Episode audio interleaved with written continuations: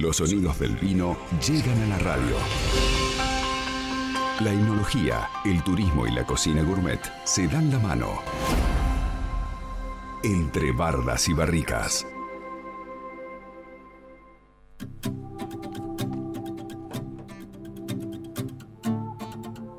Bien, y ha llegado el momento de hablar de, vinos, la segunda entrega, el segundo encuentro de este Bardas y Barricas. Hablamos la semana pasada eh, sobre el Cabernet Sauvignon, cómo nace, que es el varietal más producido en, el mundo. Y hoy vamos a saludar y le damos la bienvenida a Belén Tabosi. Ella es técnica superior en enología y viticultura eh, y guía de turismo allí en Bodega Familia Joeder. Belén, ¿cómo te va? Buen día, bienvenida. Hola, ¿cómo andan? Bueno, hola Martín, hola Majo, hola Diego. Hola, bienvenida. Bueno, muchas gracias. Un poco nerviosa por la primera vez que estoy en radio, pero bueno, vamos a ver qué tal. No nos escucha nadie, Belén, no. te preocupes. Y, de ninguna manera porque vas a hablar de lo que sabes y nos vas a hacer conocer a nosotros todo sobre el vino. Obvio, y además hoy me tocó una cepa que a mí me identifica y que me gusta mucho, que es el Pinot Noir. No sé si ustedes la conocen, ha probado algún vino de ellos. Hemos probado, sí, sí, muy, muy rica cepa. Bueno, en realidad Pinot Noir es el emblema de la Patagonia, eso es lo que le voy a hablar yo hoy. Vieron que cuando decimos Mendoza se nos viene el Malbec a la cabeza. Sí. Cuando nosotros decimos Patagonia se nos tiene que venir el Pinot Noir, porque en realidad acá encontró como su casa, su terror ideal. Ustedes vieron que el terroir en realidad es un complemento entre el suelo, el clima y la planta. Entonces, como que el Pinot acá encontró su mejor lugar, por lo cual hizo uvas de mejor calidad y el vino va a ser obviamente de mejor calidad. Yo siempre lo explico como una campera. Ustedes vieron que ahora en esta época nosotros a la mañana nos encamperamos todos, a la tarde nos da calor, nos sacamos la campera y a la noche ¿qué pasa? Nos tenemos que volver a poner la campera. Sí. Eso es lo que le pasa al Pinot Noir vieron que la piel, que es lo único que tiene el color, es como que se pone una campera y dice, uy, tengo frío, tengo calor, pero prefiero morirme de calor y no de frío. Por lo tanto, se hace tan gruesa la piel de esa uva que vamos a tener más color y más taninos, que es lo que nos gusta a nosotros en el vino. ¿Pero cuando nos queda medio áspera la boca? Sí. Que en realidad esos son los componentes más importantes de un vino de calidad. Y eso es lo que logramos nosotros acá en la Patagonia. Le gusta esos vientos fuertes. Belén, ¿cómo te das cuenta que estás frente a un Pinot Noir? Tiene un color muy particular, en realidad, el Pinot Noir. Es un vino bastante, además tiene un aroma bastante frutado. Ustedes cuando lo sienten van a sentir ciruelas, frutos rojos, frutilla. Y el colorcito es como un rojo, pero bastante suavecito. Parece que fuera como transparente a veces, pero eso no significa que sea malo, es que la uva ya es así. Claro. Y, además, em, en, la Belén, en la, bodega de familia Joder, la, la misma botella ya viene con, eh, con un diseño diferente al resto de los varietales.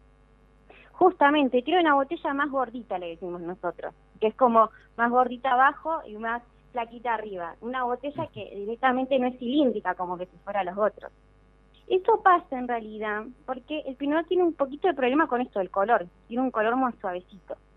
Entonces a nosotros a poner una botella más gordita, ¿sí? el color va a estar dando vueltas por todo el líquido, por lo cual no, no se va a sedimentar, se dice, no se va a pegar en la parte inferior de la botella. Por eso todos los pinot noir que ustedes conozcan van a tener esa botella tan particular. Ajá. Tiene que ver con el color. Sí, justamente con ese color, porque el color es algo sólido. ¿Sí? Es como que vos mezclas harina con agua. Bueno, eso sólido directamente es lo que es el color del vino. Pero que a veces queda como, muchos hemos escuchado muchas cosas en la bodega, como que es un vino en rama, que le quedan como cosas sucias, eso no es el color del vino.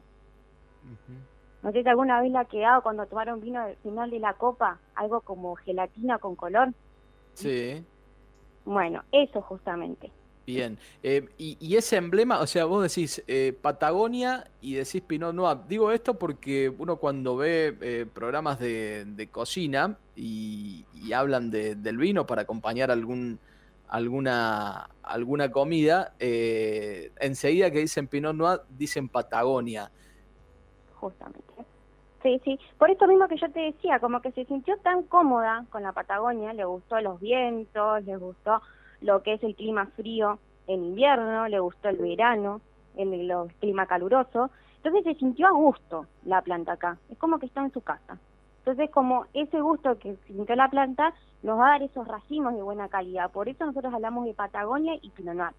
Eso por ahí lo que pasó en Mendoza con el Malbec, por Ujú. ejemplo. Que el Malbec se Claro. sintió en su casa, por ejemplo, en Mendoza.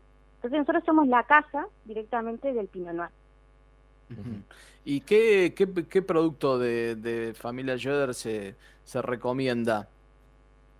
En realidad todos los Pinot Noir de la bodega son espectaculares. Tenemos en la línea joven, que es el Saurus Estate, Pinot Noir. Después tenemos un rosado, también de Saurus Estate, de, de- a base de Pinot Noir. Tenemos en la línea selección, Saurus Select, en la barra el Fermente, y después tenemos el Familia Joer, el tope de gama. Y también la mayoría de los espumantes tienen de base la uva Pinot Noir, Ajá. justamente. Ah, no, no, no sabía esto.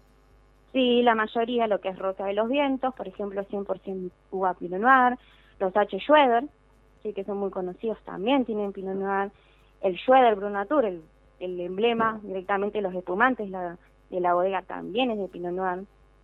¿Y con qué va un, un Pinot Noir? ¿Con qué lo acompañamos? Para mí quedaría mejor con una picada. Vieron que por ahí a la tarde, ahora que hace calorcito, nos queremos tipo 7, 8 comer algo con un Pinot Noir frío, más o menos a 12 grados, una buena picada, con queso, fiambres, Ajá, muy bien. ¿Unas aceitunas van? Aceitunas, por ahí, bueno, a mí no me gusta. Para Ajá. mí no van, pero bueno, en realidad sí, con una buena picada sí. Viste, cuando no te gusta algo, bueno, a mí la Sí. aceituna no hay caso. Pero Bueno, en pero, realidad, la picada siempre tiene que haber una aceituna. Picada, es, ¿va mejor con los quesos o va mejor con embutidos, con algún fiambre? ¿Cómo lo...? lo... Con quesos, por el tema del embutido, ¿qué pasa? El salame que tiene mucho picante, por ahí es bastante fuerte que nos va a tapar ese aroma de lo que es el Pinot Noir, el gusto del Pinot Noir. Bien, eh, Martín. Sí, Belén. eh, Sí. Quiero derribar un poco a ver si es un mito o no es tan así. Se habla que cuando uno comienza en el mundo del vino, siempre se le recomiendan los vinos blancos, ¿sí? Por la suavidad, porque incluso algunos son eh, frutales, eh, son más agradables, si se quiere, al paladar. ¿Se podría decir, corregime si estoy equivocado o no, que tal vez el Pinot Noir es el tinto ideal para iniciarse en el mundo del vino, en el mundo de los tintos, digo, ¿no? No, estás equivocado, todo lo contrario. Nosotros cuando queremos meter a alguien en el mundo del vino, lo primero que le vamos a probar es un Pinot Noir. Porque es muy amable la boca. Nosotros decimos un vino muy tomable. ¿sí? Es tan suavecito que uno por ahí lo toma, lo siente toda la boca, pero pasa como agua directamente. Por eso es el primer vino que damos a degustar para que la gente aprenda de este mundo del vino, que empiece con algo más suavecito, más frutado, más fresco y después siga por las otras cepas que por ahí tienen un potencial un poco mayor que es el del Pinot Noir. Bien, entonces le damos un poquito de frío, tipo 7, 8 de la tarde aproximadamente, preparamos una, una picada y un buen Pinot Noir y a disfrutarlo. Sí, sí. Además, bueno, Pinot Noir, una historia también que tiene, no solo que es el emblema de Patagonia, que se hizo muy conocida por una película, no sé si ustedes, una película de Hollywood muy conocida que se llama Entre Copas. No sé si la, alguna vez la vieron o la han escuchado. No la vi, no, sí la escuché, sé, sé de la película, pero no, todavía no la vi entre copas. Bueno, justamente es como que subió tanto el marketing del Pinot que la gente empezó a probar el Pinot por eso también se hizo tan conocida, hasta se ha dado esa película. Es una película, Mirá. una historia de como de, de amor y venganza, es como que es una historia de un divorciado con uno que se está a punto de casar. Entonces, uno le gusta el Pinot Noir y a otro le gusta el Merlot, y termina ganando el Pinot Noir, por lo cual se hizo tan conocida esta cepa del mundo, dado una película de Hollywood. Mira vos. Bueno, ahora que se vienen lo- los días lindos, los días un, un poquito más, más cálidos, está ideal entonces el, el clima para, para un buen Pinot Noir de Belén. Sí, Pinot Noir y una picada de quesos. Bien, una picada de queso. Ya vamos preparando para el fin de semana. Entonces, Belén, te agradecemos muchísimo por, por tu tiempo y a nosotros nos encanta aprender un poquito más de, de vinos con esta columna. Bueno, también los invito, si quieren saber más, que nosotros hacemos degustaciones también ahora en la tienda online, que se pueden sumar, lo hacemos todos los viernes, Bien, para aprender un poquito vier- y justamente este viernes tenemos Pinot Noir. Este viernes, pero no. Bueno, redes sociales para, para entrar a los eventos. Estamos en Instagram y Facebook como Schroeder Wine y después tenemos para adquirir nuestros productos la tienda online de Schroeder, Bien. de Bodega Familia Schroeder. Bodega Familia Schroeder, la tienda online para adquirir lo- los productos directamente desde la bodega a la casa. Desde bueno, la bodega, justamente. te agradecemos mucho por tu tiempo, Belén, que sigas bien. No, gracias a ustedes. Chao, hasta cualquier momento. Chao, chao. Bueno, hoy aprendimos un poco más del varietal emblema de la Patagonia, el Pinot Noir. Belén Tabosi, técnica superior en enología y viticultura y guía de turismo allí en Bodega Familia Schroeder. Esto fue Entre Bardas y Barricas, un espacio para escuchar los sonidos del vino. LU5 Podcast, todo bien.